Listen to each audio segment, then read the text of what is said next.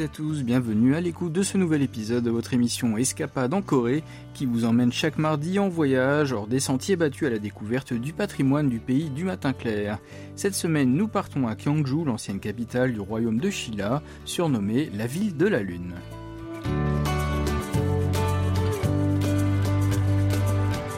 Le 4 octobre, qui correspond au 15 août du calendrier lunaire, les Sud-Coréens célèbrent Chuseok, la fête de la pleine lune et des moissons.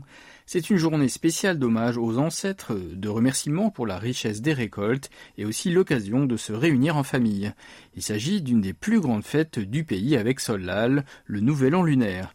La tradition des vacances de Hankawi, un autre nom pour Chuseok, remonte à 2000 ans en arrière, à l'époque du royaume de Shilla qui était situé dans le sud-est de la péninsule coréenne.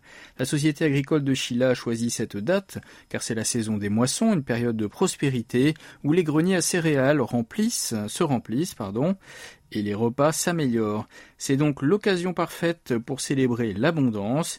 Cette semaine, Lee Bomsok, producteur à KBS World Radio, nous emmène donc à Gyeongju, où cette tradition de célébrer l'abondance a débuté il y a deux millénaires.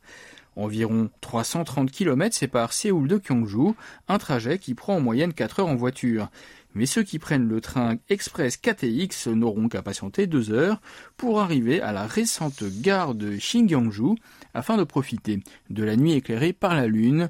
Bomsok s'est inscrit à une visite organisée nocturne. Ce voyage est intitulé Voyage de nuit millénaire. Il est parrainé par le centre culturel de Gyeongju. La visite démarre près de l'observatoire Chomsangde au crépuscule où il découvre des dizaines de tentes bleues en train d'être installées sur une pelouse.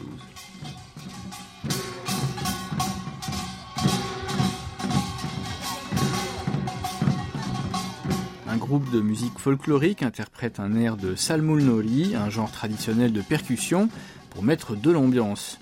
Pendant ce temps, le coucher de soleil couvre le ciel de lumière rouge et orange. Retrouvons notre guide Lee.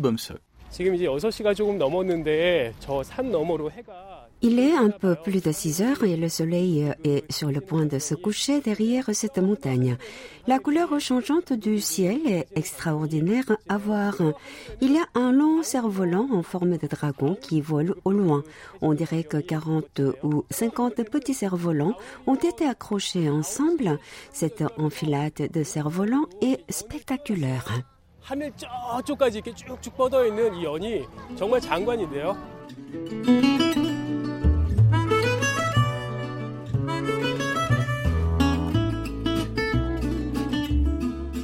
Un nombre incroyable de près de 600 personnes sont réunies pour participer à cette promenade de Gyeongju au clair de lune.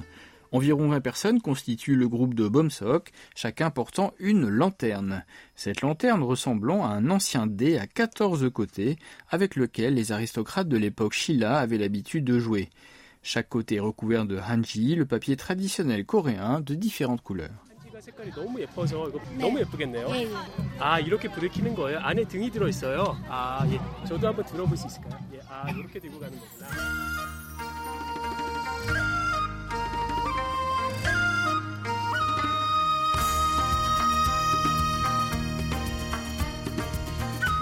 Fait complètement nuit à 20h et les participants de la visite, portant leur lanterne, commencent à marcher sur le chemin que les anciens rois Silla ont emprunté pendant près de 1000 ans.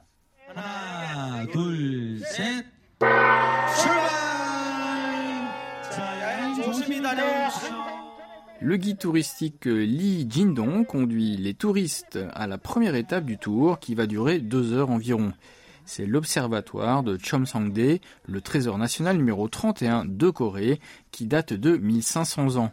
Une douzaine de lumières encerclent l'observatoire, éclairant sa structure en pierre de multiples couleurs. 지금 이 주령 고등을 들고서 이 첨성대 주변을 삥한 바퀴 돌고 있는데요. 이게 저녁이라 첨성대 조명이 Cet observatoire astronomique a été construit sous le règne de la reine Sondok, le 27e monarque de Shilla. Les pierres rectangulaires de granit sont empilées dans une forme circulaire à hauteur de 9 mètres et demi. La partie centrale de l'édifice est rétrécie, donnant à l'ensemble une silhouette d'une grande cheminée. Près du sommet, une ouverture carrée permettait aux astronomes d'observer le ciel et le mouvement des étoiles. Une autre ouverture carrée donnant vers le milieu de la structure servait à pénétrer à l'intérieur de l'observatoire. Le nombre de couches de pierre utilisées ont un sens, comme nous l'explique Lee Jindong du Centre culturel de Gyeongju.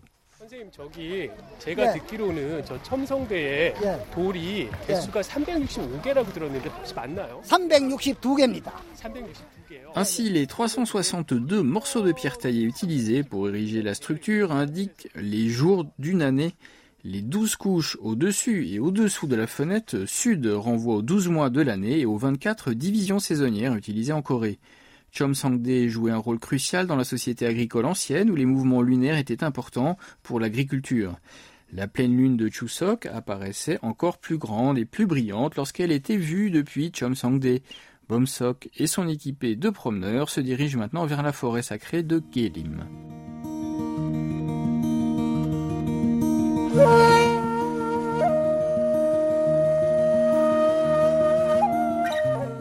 La forêt de Gyerim est l'endroit où le fondateur du clan Gyeongju Kim est né, donc là où le mythe fondateur de Shilla a commencé.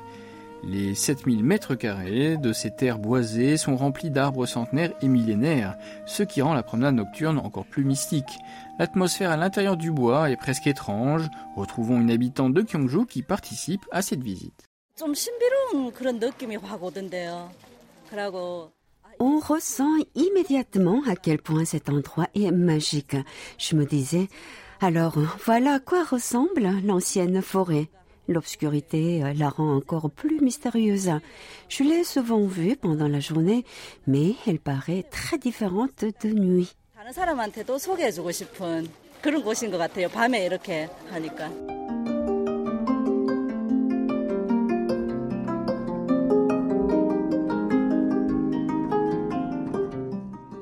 mesure qu'il s'enfonce dans les bois, Bomsok a l'impression d'être revenu 2000 ans en arrière à l'ère du royaume Shilla.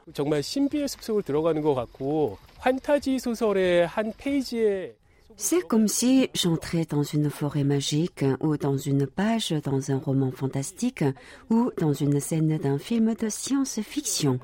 On dirait que ces grands arbres anciens vont prendre vie et se mettre à me parler comme dans Le Seigneur des Anneaux. 저한테 말을 걸 것 같기도 하고 그렇습니다.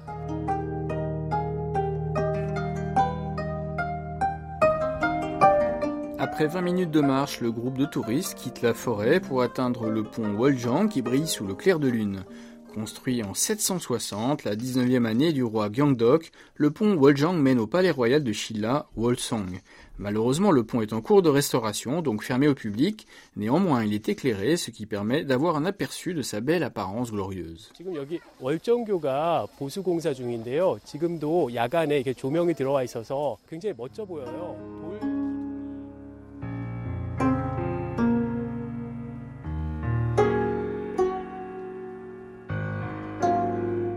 Cinq piles en pierre soutiennent le pont sous lequel coule la rivière Namchon. L'ensemble de la construction de 61 mètres est recouvert d'un long toit en tuiles comme une galerie. Le pont éclairé par la lune se reflète dans les eaux sombres du cours d'eau qui ondule doucement.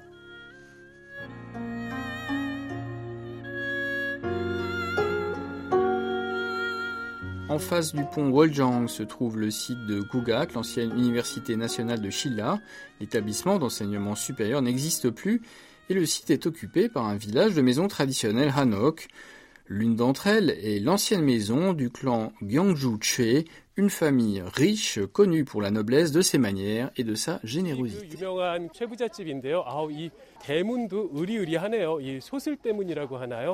Les lanternes bleues et rouges sont accrochées des deux côtés de la grande porte pour indiquer le seuil que les visiteurs ne doivent pas dépasser. Le riche clan Chue de Gyeongju est réputé pour faire preuve d'altruisme depuis plus de 400 ans, soit plus de 12 générations. Il se dit que la famille offrait le gîte et le couvert à tous ceux qui visitaient la ville et que personne n'avait jamais faim dans un rayon de 40 km à la ronde. Lorsque Bomsok et les touristes pénètrent à l'intérieur de la propriété, ils voient une structure vide. Il s'agit du célèbre garde-manger de la famille Chue. Retrouvons le guide touristique Lee Jindong. C'est le cellier de la famille qui était rempli de riz jusqu'au plafond. Quiconque venait à Gyeongju visite ici pour être nourri gratuitement. Et ils étaient autorisés à rester aussi longtemps qu'ils le souhaitaient. Ils recevaient même de l'argent pour leur voyage quand ils repartaient.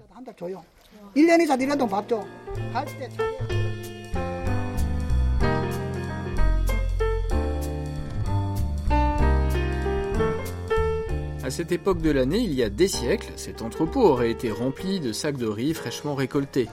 On dit que cet espace est assez grand pour contenir 10 000 sacs de riz, soit environ 1600 tonnes de céréales. Si la récolte était abondante et dépassait ces 10 000 sacs, la famille tuée donnait l'excédent de riz restant à ses voisins. Juste à côté des greniers à céréales se trouve le quartier des femmes, où vivait la maîtresse de tête du clan ses belles-filles et ses filles célibataires. Retrouvons Bomsok.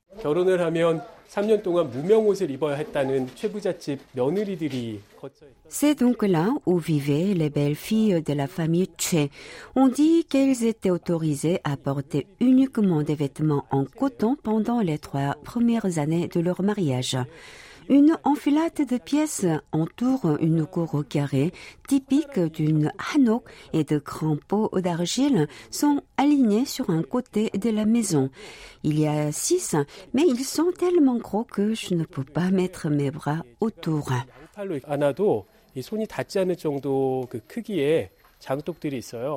Bomsok imagine le travail des femmes de la famille Chue qui devaient déplacer ces énormes céramiques dans lesquelles on conservait des aliments fermentés pour s'atteler aux préparations culinaires de Chusok.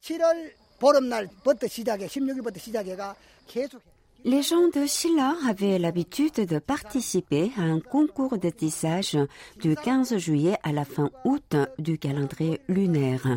Les perdants devaient s'occuper du gagnant en lui servant du vin et de la nourriture. Cet événement qui s'appelait Kabe est à l'origine de ce qui finit par devenir Chuseok.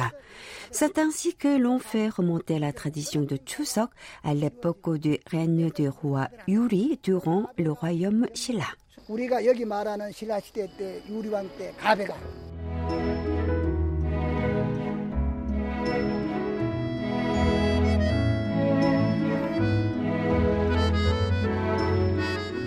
La tournée nocturne de Gyeongju continue à Wolsang, la résidence royale de Shilla. Le palais s'appelle euh, Wolsang, ce qui signifie forteresse de la lune, car la topographie du terrain ressemble à un croissant de lune. Malheureusement, seul le site du palais demeure aujourd'hui. Il est situé au sommet d'une colline d'environ 10 mètres de haut. Plus loin, la villa royale appelée euh, Donggung et l'étang royal Wolji sont les deux attractions les plus attendues du programme de la soirée, à en juger par la foule qui encombre les lieux.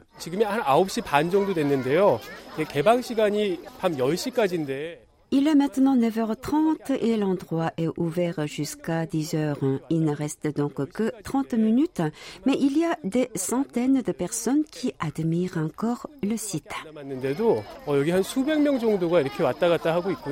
Dongguk est une villa royale construite en 674, la quatorzième année du règne du roi Munmu. Seuls les sites de la villa et les temps sont d'époque, tandis que les trois pavillons actuellement érigés sur le site ont été reconstitués il y a quelques années. Bomsok et son groupe se rendent à l'étang. Il faut marcher autour de l'étang pour voir correctement les pavillons. Il y a environ 200 mètres entre l'entrée et l'étang et les pavillons sont de l'autre côté.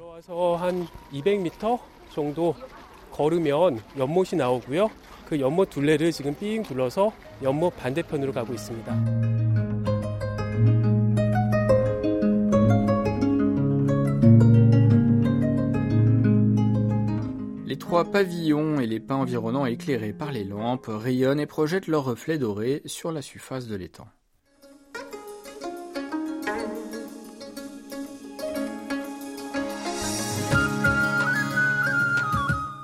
C'est une tradition de Chuseok de faire un vœu le jour de la pleine lune. Une participante de la visite nous parle de son souhait de Chuseok. J'ai l'impression que mon vœu va vraiment se réaliser. Je souhaite une bonne santé pour ma famille. Je reçois l'énergie de la lune pour ma famille.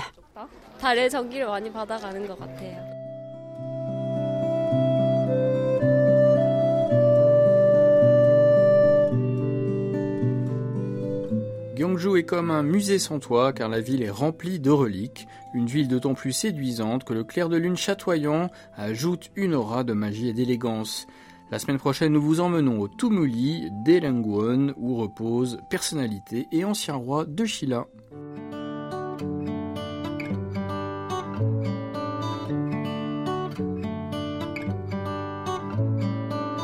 C'est la fin d'Escapade en Corée, présentée par Christophe Duvert, avec Yunumi au doublage et à la réalisation. Merci de votre attention, on se donne rendez-vous mardi prochain.